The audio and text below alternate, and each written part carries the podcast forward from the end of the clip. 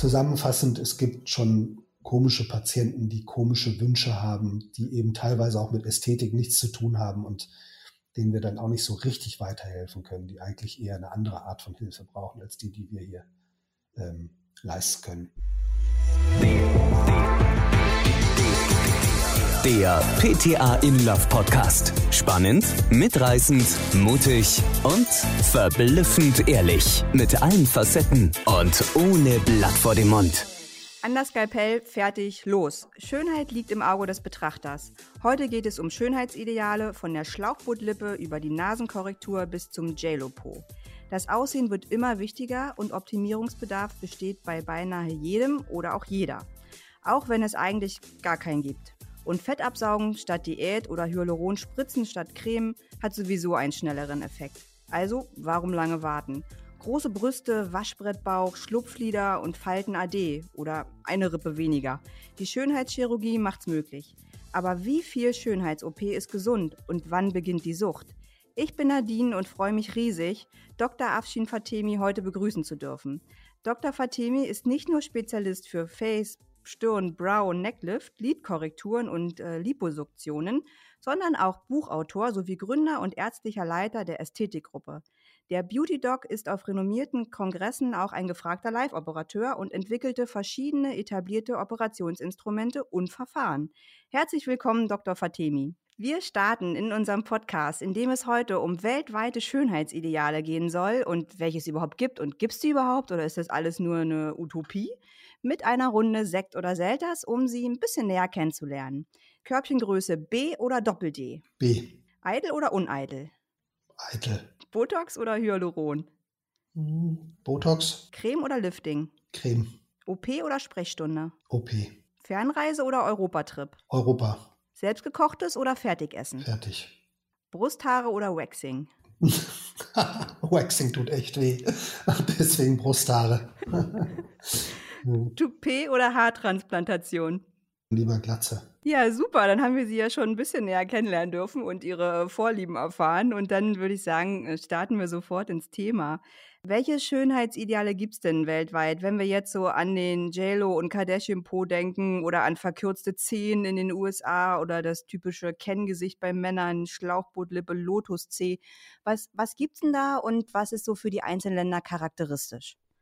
Naja, zum einen gibt es so die äh, kolportierten Schönheitsideale. Das heißt, das, was jetzt zum Beispiel im Fernsehen oder in den Medien immer ähm, worüber berichtet wird, dass zum Beispiel in, in den USA übertriebene Facelifts oder sehr große äh, Brustoperationen ein Schönheitstrend wären. Man muss dazu sagen, das ist schon lange nicht mehr so. Das sind so äh, ähm, Trends, von denen zwar in den Medien gern berichtet wird, weil man darüber nicht berichten kann, aber auch in den USA, wie überall anders auch, ist der Trend eher äh, dahingehend, dass man sagt, okay, äh, ich, ich will mich zwar behandeln lassen, aber so, dass es möglichst keiner oder möglichst wenige erkennen, dass ich mich habe behandeln lassen. Also dieses übertriebene Facelift, das angeblich ein Schönheitsideal in den USA gewesen sein soll, das gibt es eigentlich nicht mehr. Es ist aber so, äh, dass sich Schönheitsideale natürlich im Laufe der Zeit ändern können und auch regional verschieden sein können. Zum Beispiel ist es so, das habe ich in Korea schon vor, ui, vor über einem Jahrzehnt kennengelernt, als ich da mal operiert habe, kam ich aus dem einen OP raus und äh, musste in den nächsten OP-Raum und habe dann an, an, an der, die falsche OP-Tür geöffnet und habe dann gesehen, dass dort Haare transplantiert wurden, aber nicht auf den Kopf, sondern in den Schamhaarbereich. Das heißt, äh, in, in Ostasien, also in Korea, Japan ist zum Beispiel sexy, möglichst viele und lange Haare im Schamhaarbereich, im, im Schambereich zu haben. Das war für mich interessant.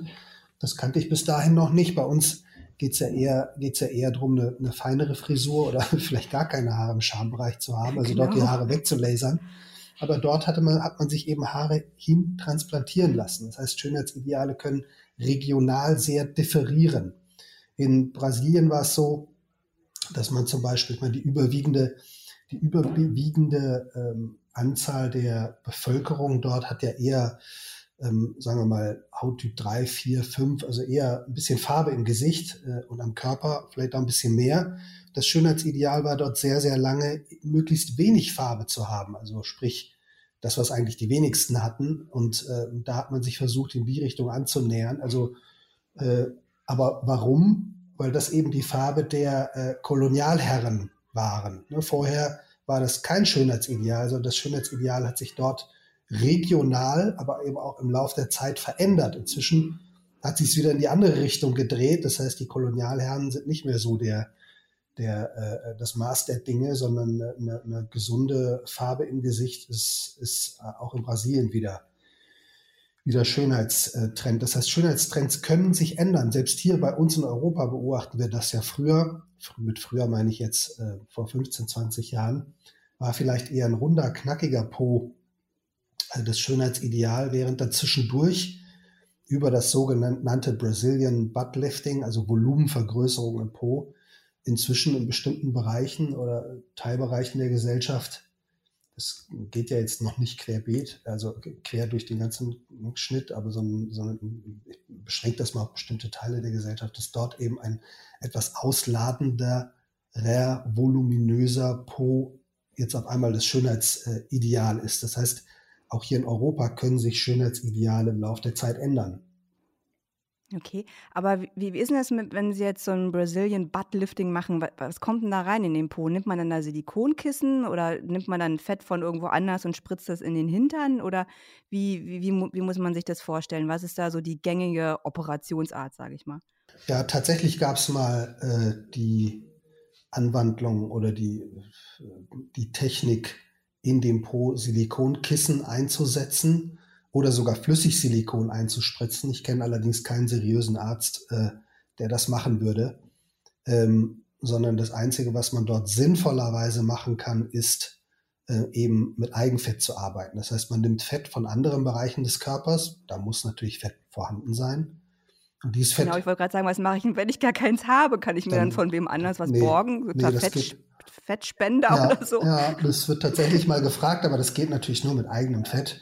Das wäre sonst wie eine Organtransplantation, also schwierig und also das geht nur mit eigenem Fett sinnvoll und seriös und ähm, dafür muss man, wie gesagt, an, an, anderen Körperstellen genug Fett haben, damit es funktioniert.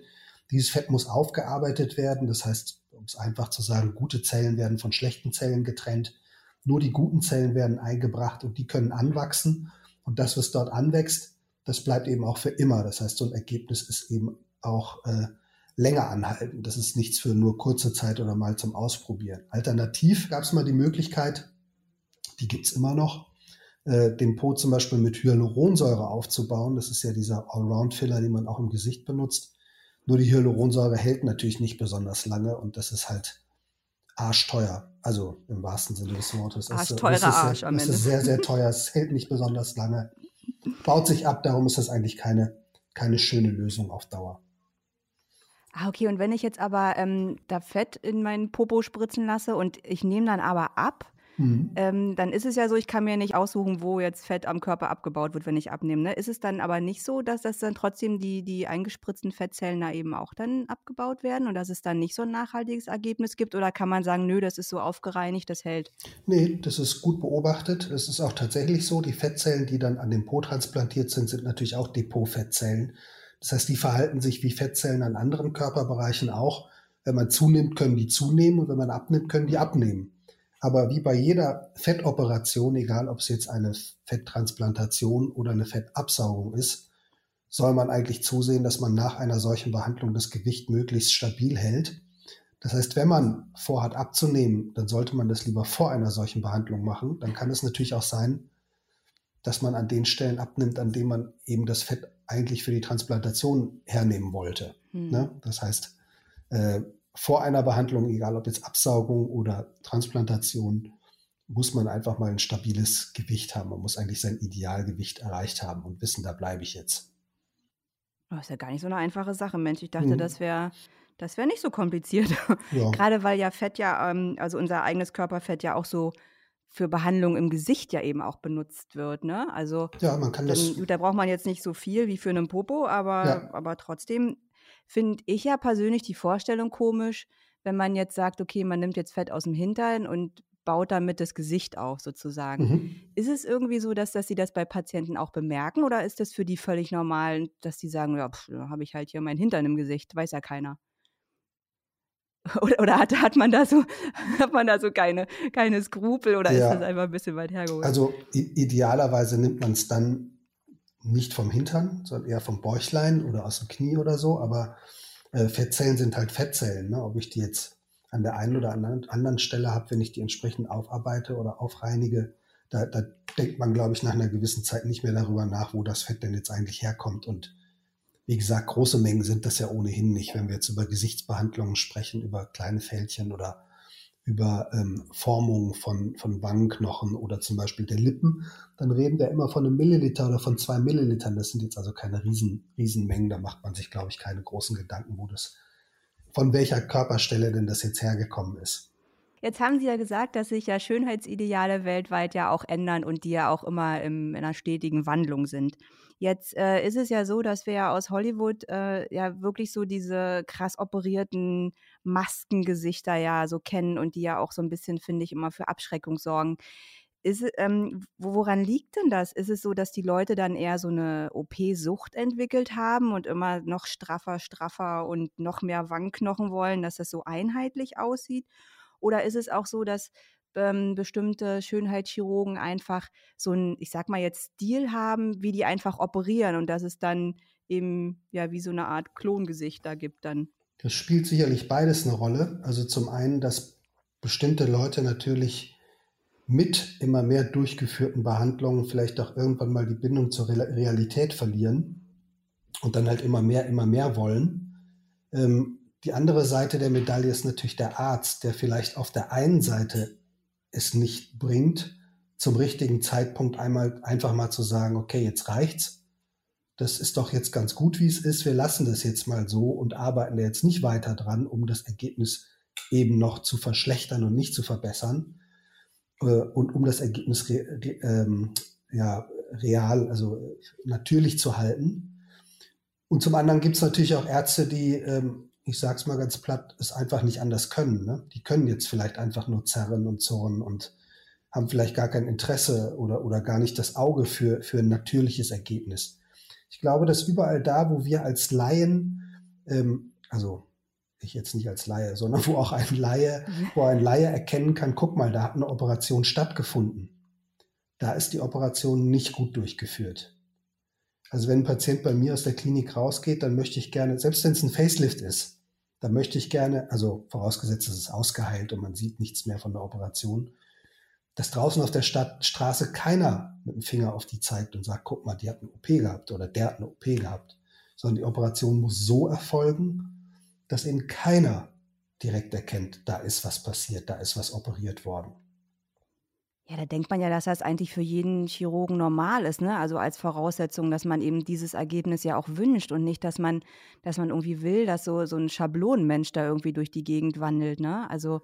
Naja, wie gesagt, es sind ja zwei Seiten der Medaille. Es ist auf, auf der einen Seite der vielleicht ja auch der Patientenwunsch, wobei die Patienten, die zu mir kommen wollen, eigentlich das ist sehr selten, dass jemand sagt, er möchte ein über, überstrafftes Gesicht haben. Und dann kriegt er das eben auch nicht. Das ist dann ja meine Tut Entscheidung. Tut es eigentlich weh? So ein überstrafftes Gesicht, tut es weh? Hat man da irgendwie Schmerzen bei, wenn man das so extrem, ja, das ich meine, beim Zopf, wenn man sich einen Zopf macht, merkt man es als Frau ja, ja auch, dass ja, das Gesicht ein bisschen ja, zieht. Ja, ja, das Gesicht ist dann schon auf Spannung. Also das spüren die Patienten schon, dass das Gesicht gespannt ist. Das sind jetzt keine Schmerzen im traditionellen Sinne, aber die Haut ist schon gespannt und die spüren auch die Spannung im Gesicht. Aber wie gesagt, nur weil ein Patient jetzt zu mir kommt und sagt, ich möchte gerne ein überstrafftes Gesicht, heißt das ja nicht, dass ich das auch noch machen muss. Ne? Also wenn ich, nee, ne, sondern es ist ja meine Entscheidung zu, zu sagen, nee, finde ich nicht gut, kann ich nicht machen aus dem und dem Grund. Und im besten Fall äh, bringe ich den Patienten oder überzeuge ich den Patienten so, dass er auch selber versteht, dass es keine gute Idee ist, ein überstraftes Gesicht haben zu wollen. Ne? Wie, wie oft waren Sie denn schon in so einer Situation, dass Sie auch mal gesagt haben, so, äh, nee, ja, du, das mache ich nicht, ne? Also äh, das, das erstens sieht es dann nicht mehr natürlich aus und zweitens ist es auch was, was ich jetzt vielleicht auch mit meinem, ja, mit meinem Berufsstand und ethisch auch nicht vertreten kann.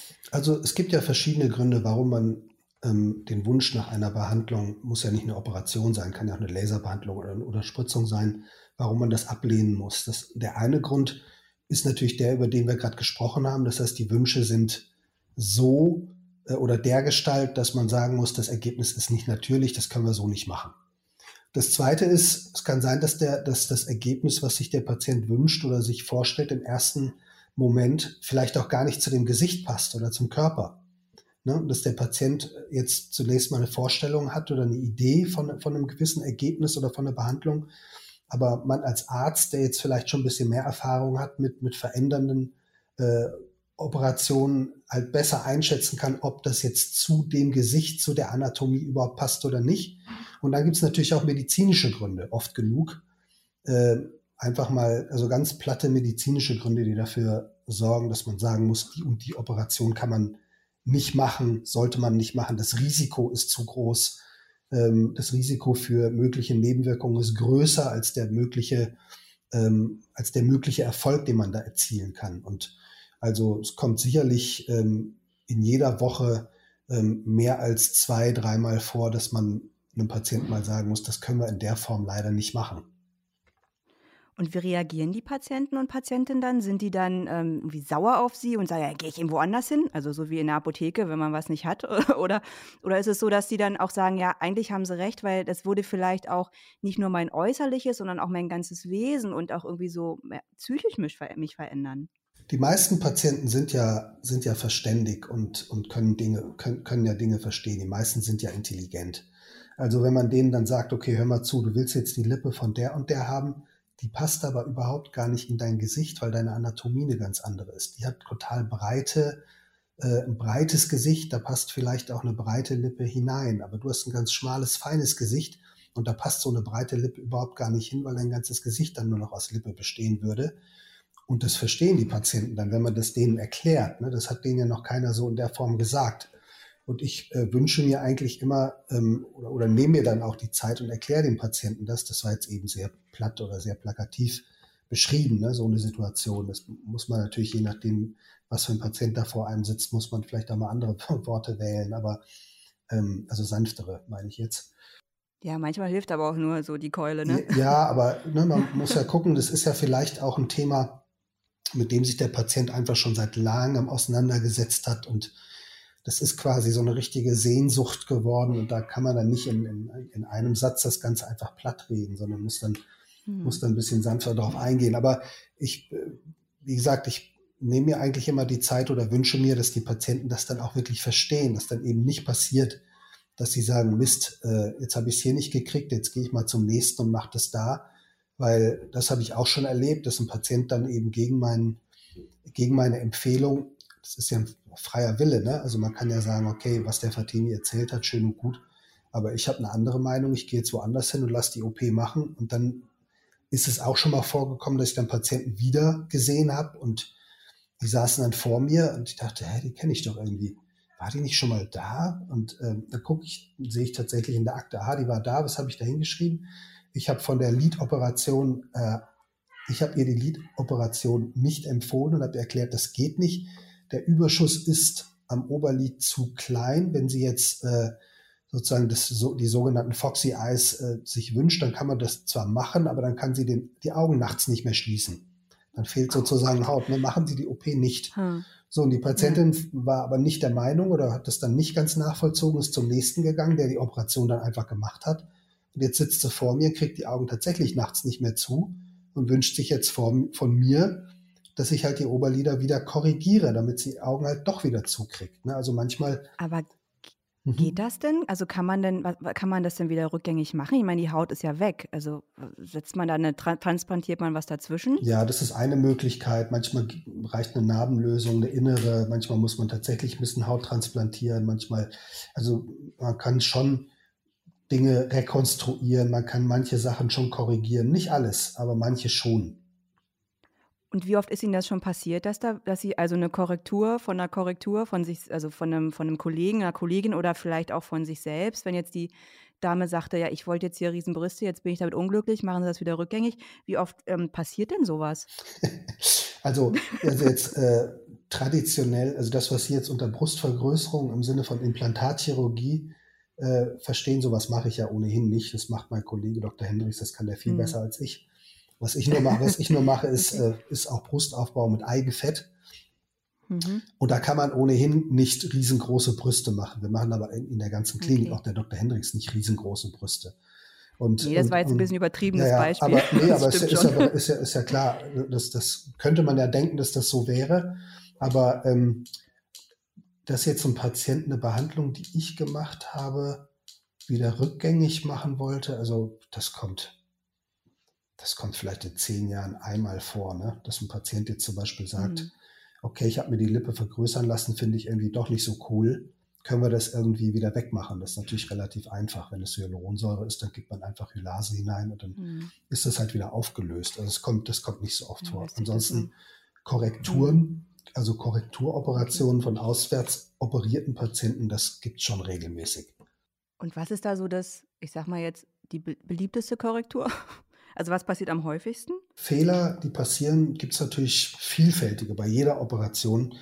Äh, Fehler, die korrigiert werden können bei Liposuktion oder bei Fettabsaugung sind jetzt klassischerweise äh, hängende Haut, also es wird zu viel abgesaugt, es gibt Dellen, es gibt Wellen, es gibt Beulen, es gibt Pseudozellulite, es gibt Asymmetrien. Das meiste davon kann man korrigieren, nicht alles, aber vieles schon. Ne? Oder man kann, gibt auch Patienten, die gekommen sind, die irgendwo einen Eigenfetttransfer bekommen haben, also Eigenfetttransplantation in den Po oder ins Gesicht und es war zu viel. Und man musste das, der Kollege wusste oder die Kollegin wusste dann nicht, wie man das Fett wieder entfernt und dann landen die bei uns. Was auch ein Klassiker ist, sind eigentlich so Fehler nach äh, Lidoperationen. Das heißt ungleiche äh, Oberlider oder ein hängendes Oberlid oder ein Triefauge, also Ektropium, ne, nach Unterlidoperation, wenn das Auge so nach unten zieht, dann die Unterlidkante wieder, wieder zu rekonstruieren oder wieder zu heben. Das sind also auch äh, häufige Korrekturoperationen. Nach Facelift zum Beispiel, schiefe Gesichter, Dellen, Wellen. Also, ähm, naja, es gibt, gibt, also viele, gibt also viele Probleme. Jetzt kommen wir mal zu was Schönem. Was operieren Sie am liebsten? Sind das, äh, sind das eben dann so Augen oder so, so Lidkorrekturen oder? Ja, das, das ändert sich auch ein bisschen von Zeit zu Zeit, weil äh, dadurch, dass wir ja auch bestimmte Operationstechniken weiterentwickeln oder überhaupt erst entwickeln, beschäftigt man sich eben von Zeit zu Zeit auch mit bestimmten Operationen auch ein bisschen intensiver als mit anderen. Und deswegen kann eben auch die, die Lieblingsoperation, also vor zehn Jahren wäre vielleicht laserassistierte Liposuktion, also Laserfettabsaugung, vielleicht so meine liebste Operation gewesen. Dann waren es zwischendurch die mhm. Facelifts, die ich ja immer noch gerne mache. Also so, ist es ja nicht. Dann, äh, Im Moment beschäftige ich mich sehr gern mit, mit Unterlidoperationen. Mhm. Und, und was, äh, was ist bei den, äh, bei den Frauen und Männern so am meisten nachgefragt bei Ihnen in der Praxis? Was ist da gerade so Trend hier in Deutschland? Also Querschnitt Insgesamt ist eigentlich deutschlandweit immer noch die Liposuktion, also Fettabsaugung, so die am häufigsten gefragte Operation, sowohl bei Männern als auch bei Frauen. Und dann geht es eben bei Frauen weiter mit brustverändernden Maßnahmen, das heißt entweder größer oder kleiner, straffer, gibt es ja auch. Äh, und bei Männern sind es dann zum Beispiel Lidoperationen auch inzwischen, also zum Beispiel ähm, Schlupflidoperationen, also Oberlid- oder Tränensackoperationen sind Unterlidoperationen und inzwischen sind auch Haartransplantationen bei Männern sehr stark gefragt. Ich habe sowieso das Gefühl, dass bei Männern irgendwie so, so dieser Beauty-Trend auch ein bisschen zugenommen hat und dass die auch weniger Scheu davor haben, eben äh, einen Schönheitschirurgen aufzusuchen. Ist das jetzt während Corona auch so ein bisschen äh, stärker geworden, dass sie das so wahrnehmen oder vielleicht auch, dass jetzt auch Frauen vielleicht mit Lippenwünschen ähm, oder Nasenkorrekturen zu ihnen kommen, weil man ja sowieso eine Maske trägt oder dann auch im Homeoffice arbeitet und das ja dann auch nicht jeder gleich irgendwie sieht und man sich so langsam vielleicht auch dran gewöhnen kann? Also im Rahmen der, äh, nennen wir sie mal Corona-Zeit, ist eigentlich die Nachfrage nach äh, Behandlungen im Bereich der Augen angestiegen, weil ich, also im Bereich äh, Mund-Nase hat man ja immer eine Maske auf und äh, die mhm. Augen sind ja immer frei und dadurch fallen die Augen natürlich viel mehr ins Fokus, in den Fokus und ähm, die in Anführungsstrichen Problemchen im Bereich der Augen, also Schlupflider, Tränensäcke, Lachfalten, Fältchen unter den Augen, also am Unterlid und so, das fällt dem Patienten jetzt noch ein bisschen verstärkt auf im Vergleich zu vorher. Deswegen wird das im Moment eigentlich mehr gefragt. Ah, okay. Mhm. Aber das ist ja wahrscheinlich bei vielen, also gerade ja äh, vielleicht auch bei vielen Männern dann auch medizinisch notwendig. Ne? Also es ist ja nicht nur so, dass ich sage, ich will jetzt hier irgendwie mir die Lider straffen lassen, sondern manchmal ist ja auch so, dass es dann wirklich so ein starkes Schlupflied ist, dass es beim Sehen dann eben auch beeinträchtigt. Ja. Wie viele Schönheitsoperationen sind denn überhaupt medizinisch notwendig, wenn wir jetzt vielleicht auch gerade so an die, an die Augen denken? Also wenn wir jetzt über ein, eine medizinisch indizierte Oberlidbehandlung sprechen, dann ist es ja so, dass das Schlupflid eben einfach mal, also dass der Liddeckel oben auch zum Beispiel auch den Winter, Wimpern aufsitzt oder jetzt mal auch ein bisschen bildlicher gesprochen, dass quasi das Schlupflid fast wie eine Scheuklappe das, äh, also das Sichtfeld dann einschränkt. Dann ist eine medizinische Indikation gegeben, dann nennen wir es jetzt auch nicht mehr traditionell eine Schönheitsoperation, ne? sondern dann ist es ja eigentlich, es ist zwar die gleiche Operationstechnik wie bei einer Schönheitsoperation des Oberlides, aber es ist dann eigentlich eine medizinisch indizierte Behandlung und damit dann eben eine medizinisch indizierte Operation.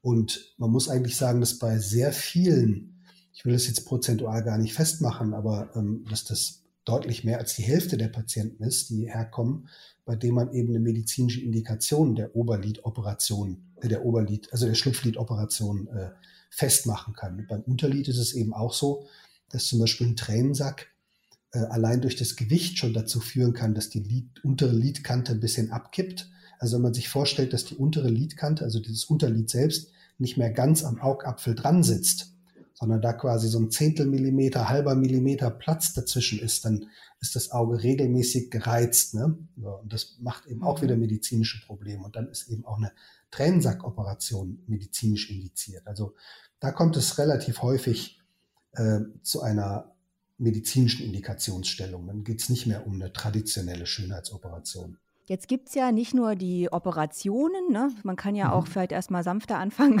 mit, mit Hyaluron und Botox spritzen mhm. oder was vielleicht jetzt schon ein Schritt weiter wäre, ist ja so ein Fadenlifting oder eben auch so Vampirliftings.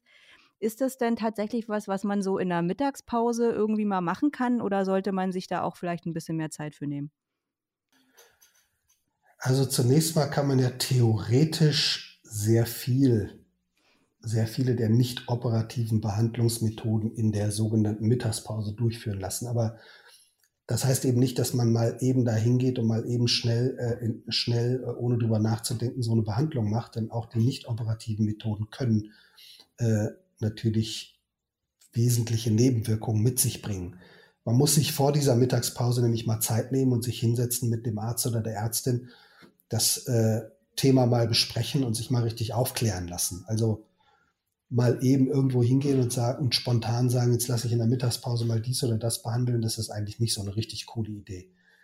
Ja. Dann gibt es, dann gibt es natürlich auch im Bereich der nicht operativen Behandlung eine ganze Reihe Behandlungen, die sind, können sinnvoll sein.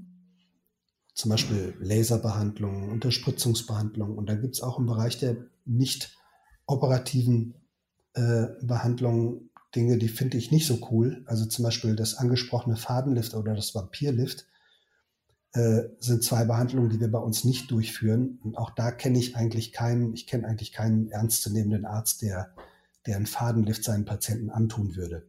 Also da wird ein Fa Was ist der Grund?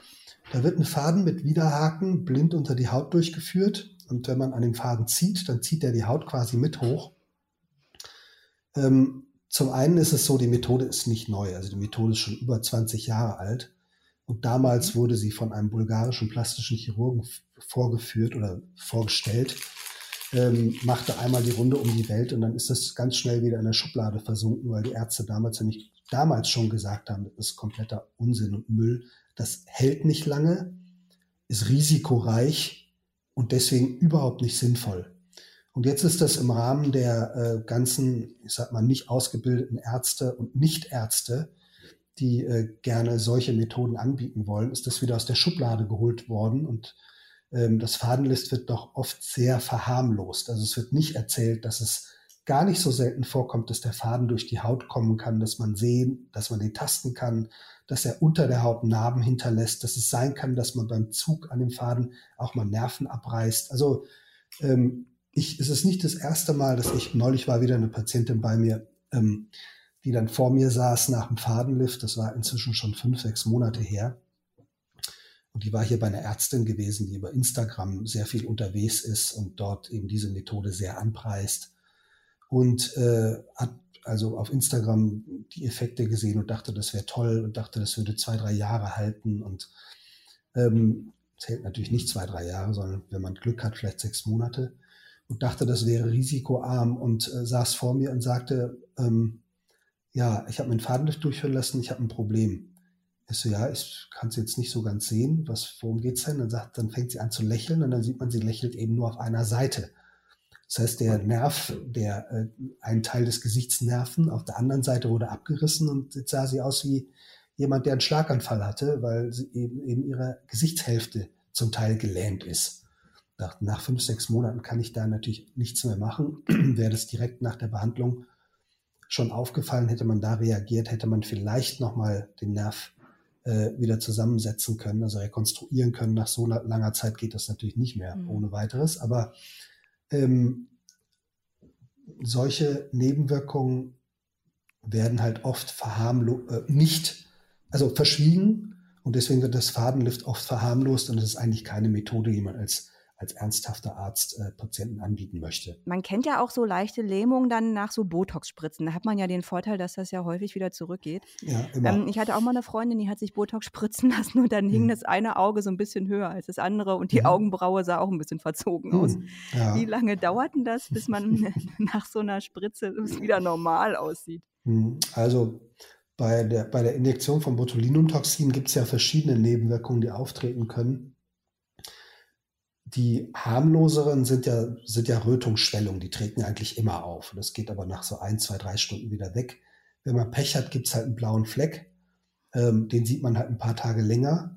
Und wenn man richtig Pech hat, dann wirkt das Botulinumtoxin eben nicht da, wo der Arzt es hingegeben hat. Oder der Arzt hat es vielleicht noch nicht so oft gemacht äh, und hat es halt an eine falsche Stelle gesetzt. Und dann kann es eben tatsächlich passieren, dass zum Beispiel eine Braue durchhängt oder die Oberlid, das Oberlid durchhängt und äh, eine verzogene, also nach oben gezogene Braue ist noch nicht mal so schlimm, denn das kann man wieder korrigieren, indem man äh, das Botulin, das, indem man noch mal ein bisschen nachspritzt an der richtigen Stelle.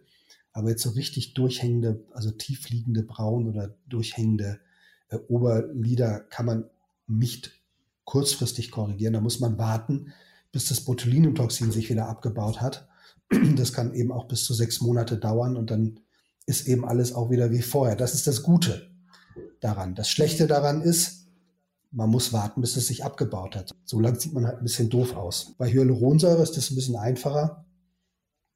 Wenn man da eben falsch oder zu viel gespritzt wurde, dann kann man Hyaluronsäure eben einfach mit dem, mit einem Enzym, das heißt Hylase, wieder auflösen. Das heißt, man kann einfach Hylase hingeben, dann ist die, die Hyaluronsäure innerhalb von 24 Stunden abgebaut und dann sieht man an der Stelle eben auch wieder sofort so aus wie vorher. Aber äh, also nicht sofort, am Tag danach.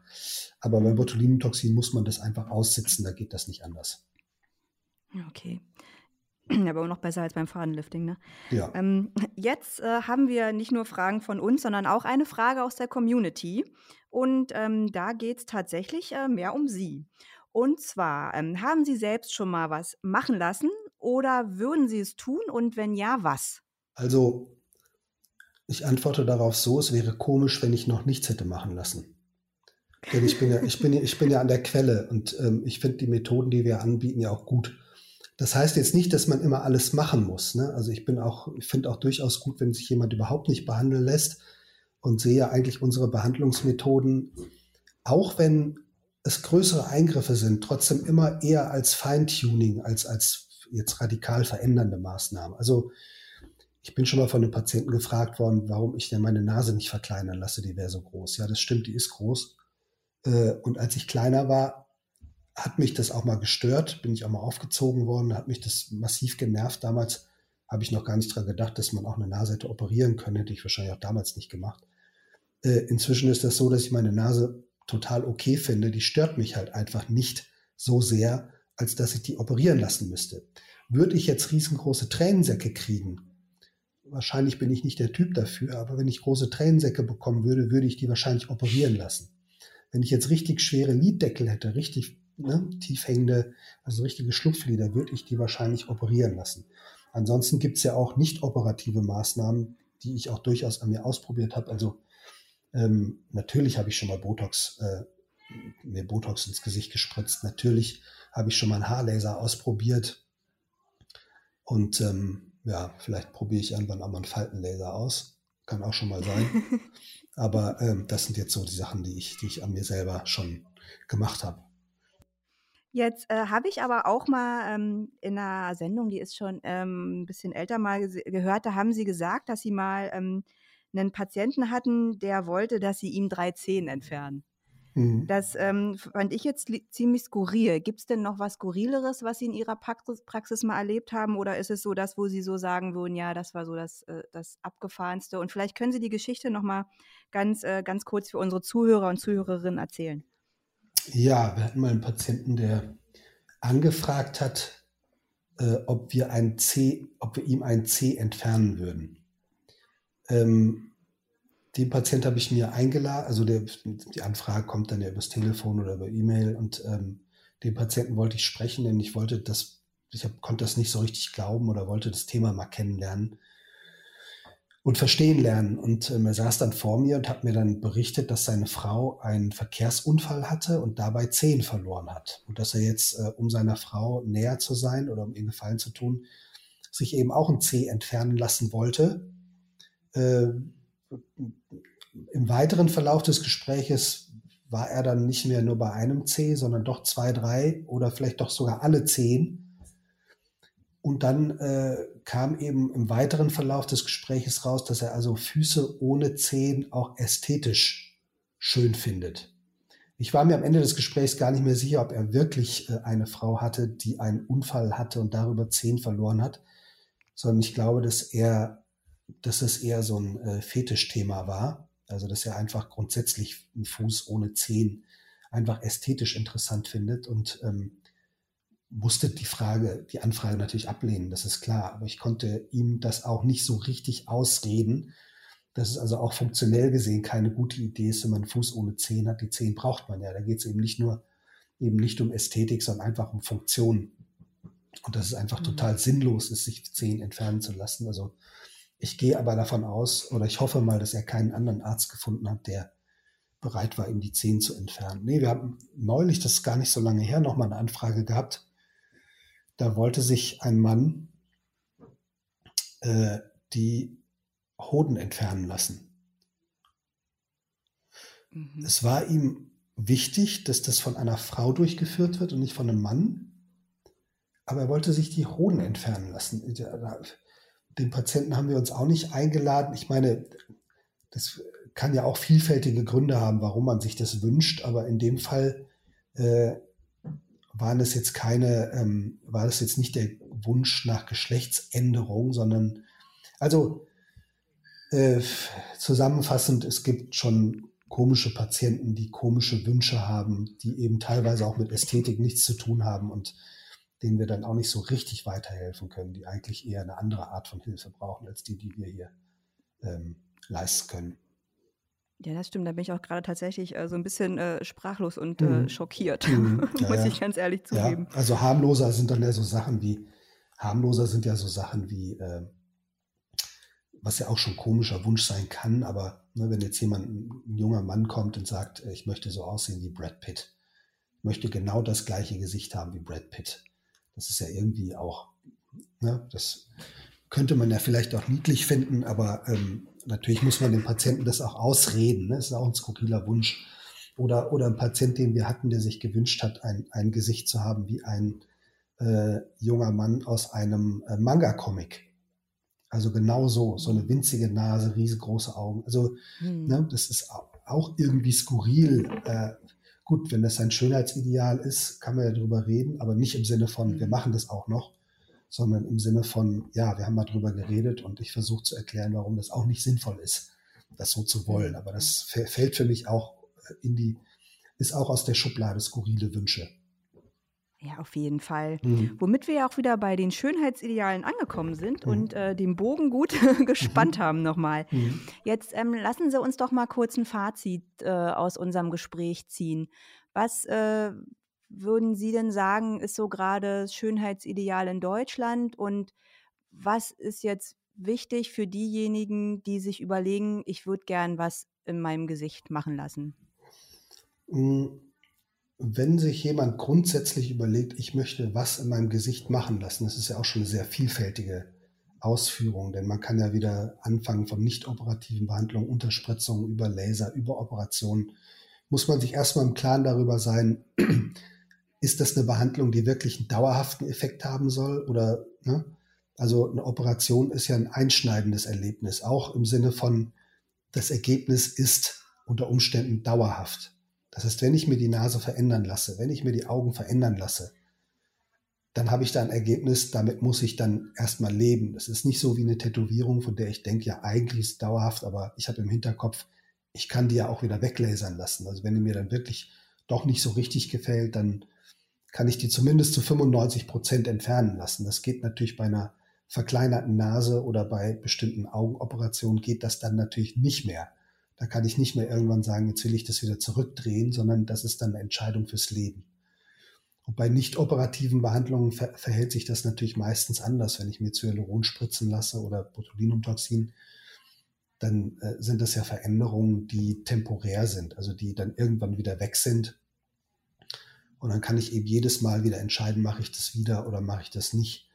Auch da muss ich mir aber immer überlegen, jede Behandlung, die ich mache, ist ein, mit jeder Behandlung, auch wenn sie, auch da wieder die Anführungsstriche, harmlos erscheint, hat sie zumindest immer ein gewisses Risiko. Das heißt, auch wenn ich mir jedes Mal Nadeln ins Gesicht pieksen lasse oder sonst wie, könnte es ja zu einer Infektion oder ähnlichem kommen. Das heißt, auch da will es einfach wohl überlegt sein. Es ist eine Behandlung, die ich wirklich möchte.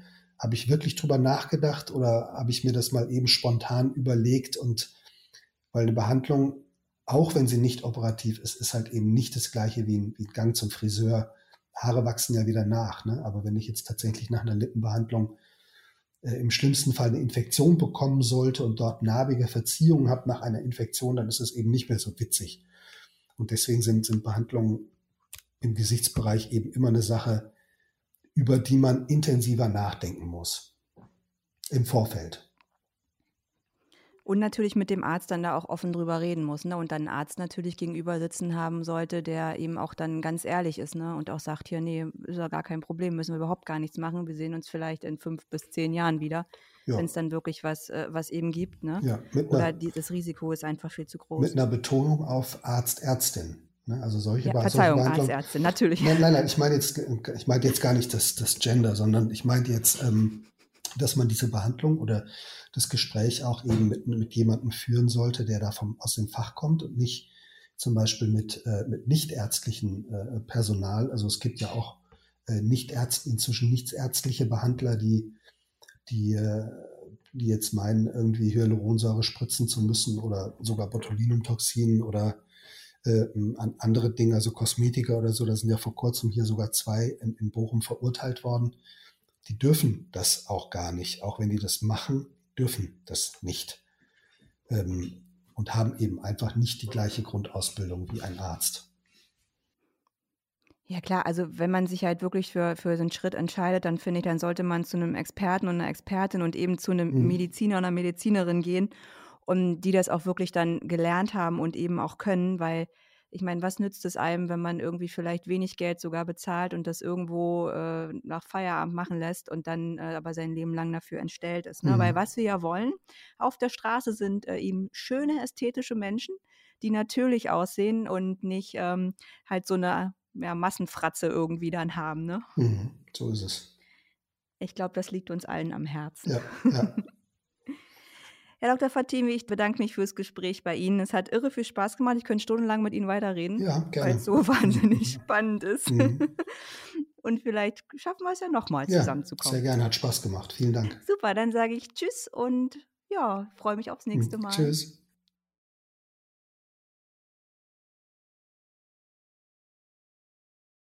Das war der PTA in Love Podcast. Ab sofort keine Ausgabe verpassen. Mehr Infos unter ptainlove.de, Spotify, Apple Podcast und Acast.